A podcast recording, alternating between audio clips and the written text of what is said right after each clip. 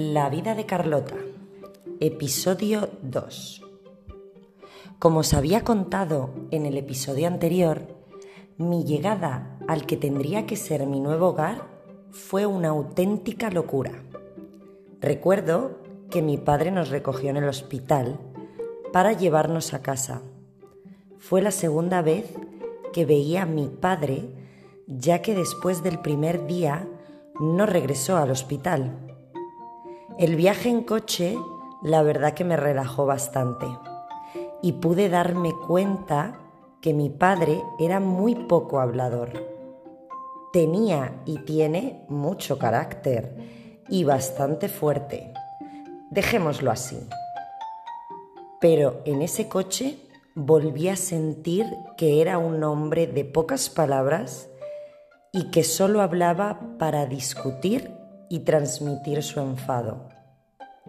Cuando llegamos a casa, estaban esperándonos Laura, Patricia y Sofía para recibirnos y darme la bienvenida a mi nuevo hogar. La casa era pequeña, teníamos tres habitaciones, un salón bastante amplio y luminoso, una cocina bastante pequeña y un solo cuarto de baño. Cuando llegamos, mi hermana Sofía fue la primera en salir de su habitación para recibirnos. No mostró mucho interés en mí, pero me miraba atenta con los ojos muy abiertos. Sofía todavía estaba en el instituto en aquel entonces y era una niña bastante estudiosa siempre sacaba muy buenas notas. Y eso a mis padres les encantaba. Acto seguido aparecieron mi hermana Laura y Patricia, que ya las había conocido en el hospital también. Recuerdo que aquella mañana Patricia, que por si no lo recordáis era la segunda de mis hermanas, estaba súper cariñosa. Solo quería cogerme y le pedía a mi madre con insistencia, déjamela, déjamela. Mi madre me dejó en sus brazos y reconozco que sentí mucho amor y paz. Me abrazaba y me daba muchos besos.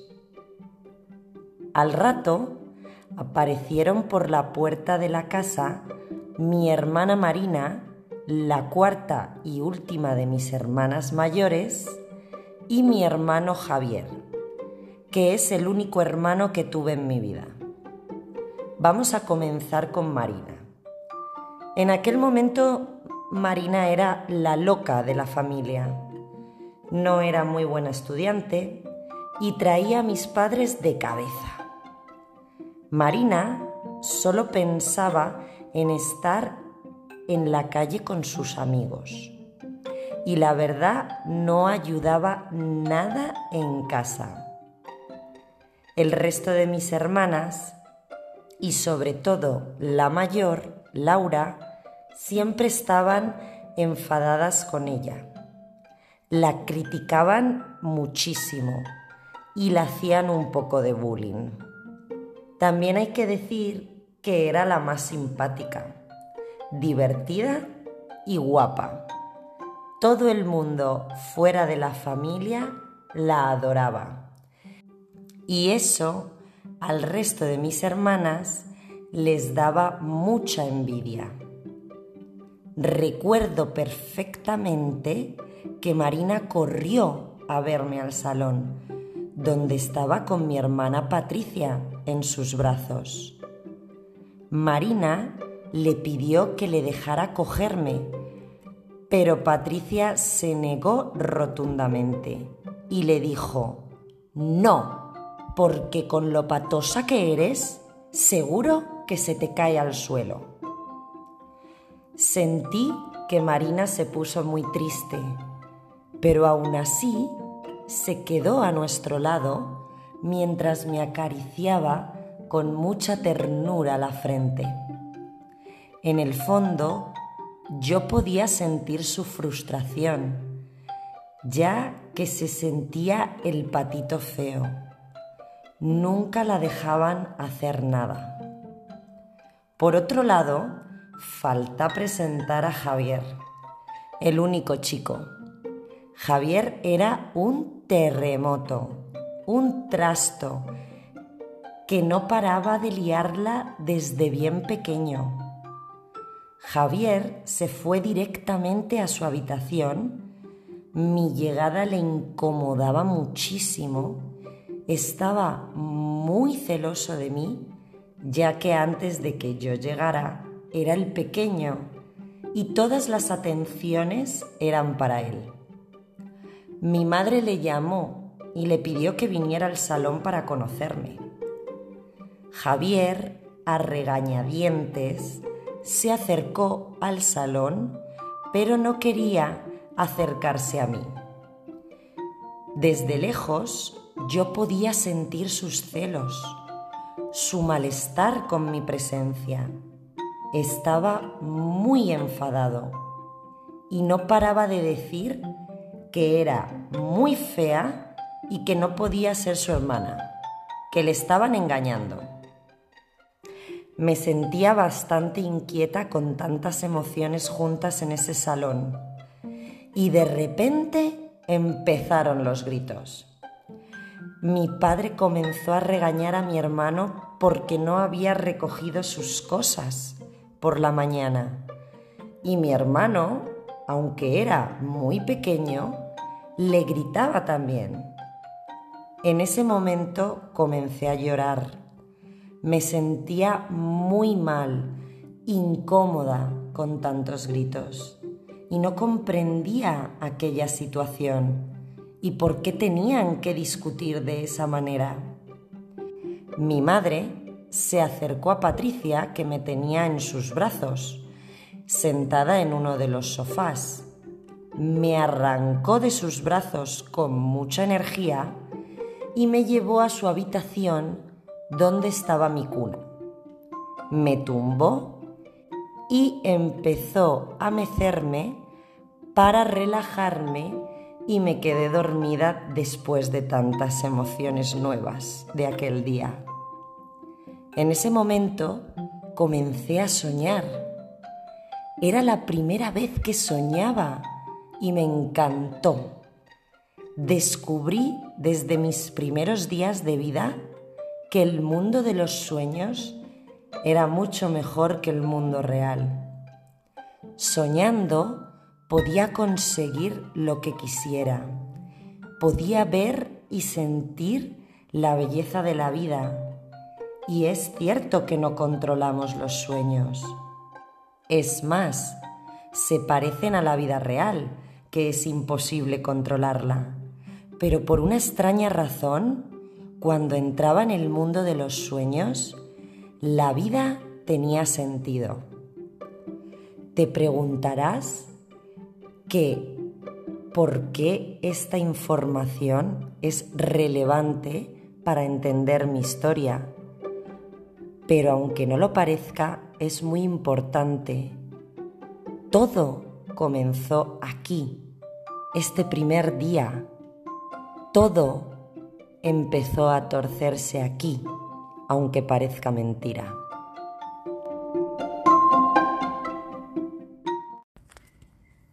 Episodio 3. La vida de Carlota. Dicen que la mayoría de veces no nos acordamos de lo que soñamos, pero en mi opinión creo que depende de las personas. Reconozco que durante toda mi vida mis mejores momentos han sido en sueños. Muchas veces prefería vivir en esa realidad paralela donde me sentía invencible, tanto dormida como despierta, que también soñaba.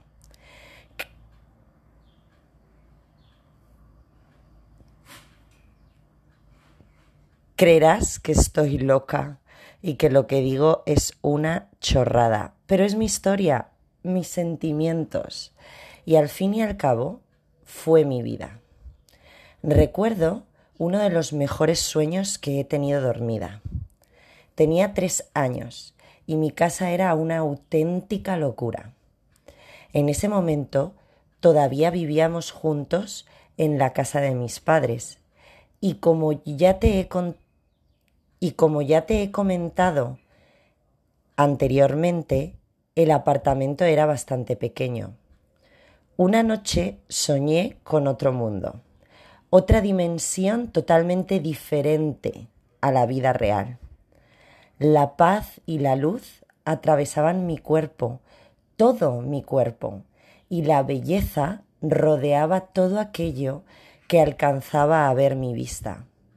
Pensarás que estoy loca de nuevo y que es imposible que recuerde un sueño que tuve con tres años.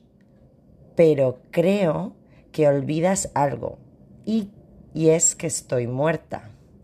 Sí, estoy muerta.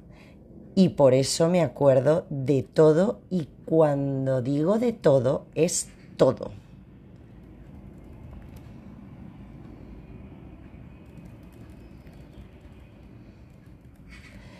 Recuerdo que cuando desperté de este sueño, mi mejor sueño, sentía mucho amor en mi corazón. Por un momento creí plenamente que el mundo donde residía la realidad podía ser como el sueño. Pero tranquilos, pero tranquilo o tranquila, porque aquella sensación duró muy poco. Ese día mi padre tuvo una gran discusión con mi hermano. Fue espantosa. Podía sentir el miedo de mi padre y mis hermanas.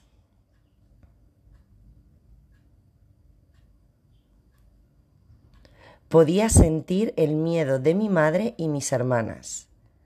Recuerdo que mi hermano había hecho una gran trastada. En ese momento tenía 12 años y mi padre se había enterado que llevaba dos semanas sin asistir al colegio. que llevaba dos semanas sin asistir al colegio. Fue increíble la que armó mi padre a mi hermano. En menos de tres segundos, esa sensación de paz y esa esperanza que mí había creado mi sueño se desvanecieron ante mis ojos. Sentía mucho odio y a día sentía mucho odio y a día de hoy y desde el infinito, con una vida real, la actitud de mi padre fue desmesurada. Es cierto que mi hermano no lo había hecho bien y está muy mal no asistir al colegio, pero cuando una persona desprende tanta agresividad, puedes crear una bestia, que es lo que hizo mi padre. Mi hermano con solo 12 años, desprendía la misma agresividad que mi padre le enseñaba día tras día. Era muy duro poder sentir todas, todas esas emociones dentro de mí.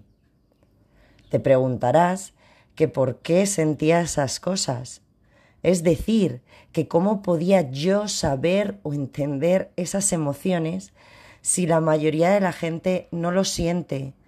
Y tienes toda la razón, pero para esa pregunta no tengo la respuesta.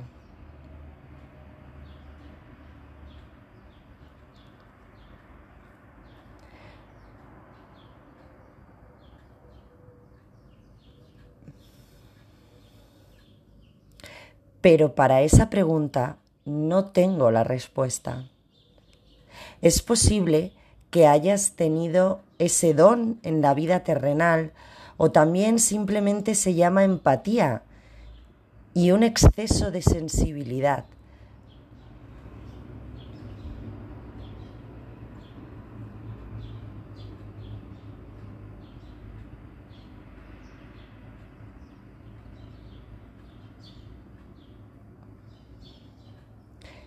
Es posible que haya tenido ese don en la vida, terrenal. O también simplemente se llama empatía y un exceso de sensibilidad. Pero como es poco común, la gente tiende a no creer y juzgar. Me acuerdo perfectamente que esa noche mis sueños no fueron buenos. Tuve pesadillas. Esos sueños que te paralizan totalmente y un sudor frío te recorría todo el cuerpo. Ese mundo de los sueños no me gustaba para nada. Es más, esa noche fue mi primera pesadilla. Fue mi primer contacto con el mundo mucho más horrible que el que viví llamado realidad. Nunca antes había sentido tanto miedo. No había ninguna otra emoción. Era puro y duro terror, pánico, algo que me hizo entender que los sueños también tenían un lado maligno. A la mañana siguiente, Laura, mi hermana mayor, me llevó a la guardería. Y sí, iba a la guardería desde que tenía un año. Esa mañana me encontraba fatal. Tenía una sensación de haber pasado toda la noche luchando contra algo malo y en el fondo fue así. Me sentía cansada, asustada, frustrada y muy enfadada también.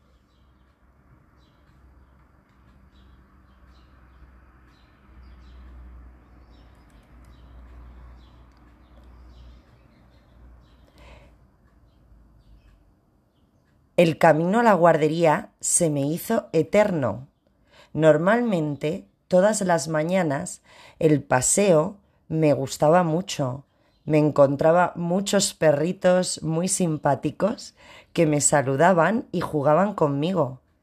Pero esa mañana recuerdo que no me encontré a ninguno de mis amigos peludos. Llovía y mi hermana tampoco se sentía bien. Por los sentimientos de Laura no sabría decirte cuál era el motivo de que estuviera así, pero ella se sentía muy triste y frustrada también.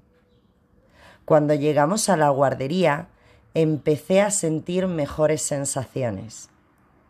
Es cierto que allí encontraba un lugar de escape, encontraba muchos sentimientos buenos y bonitos por el aire. Me gustaba bastante estar allí, aunque también tuvo su parte oscura, pero esa te la cuento en el próximo episodio.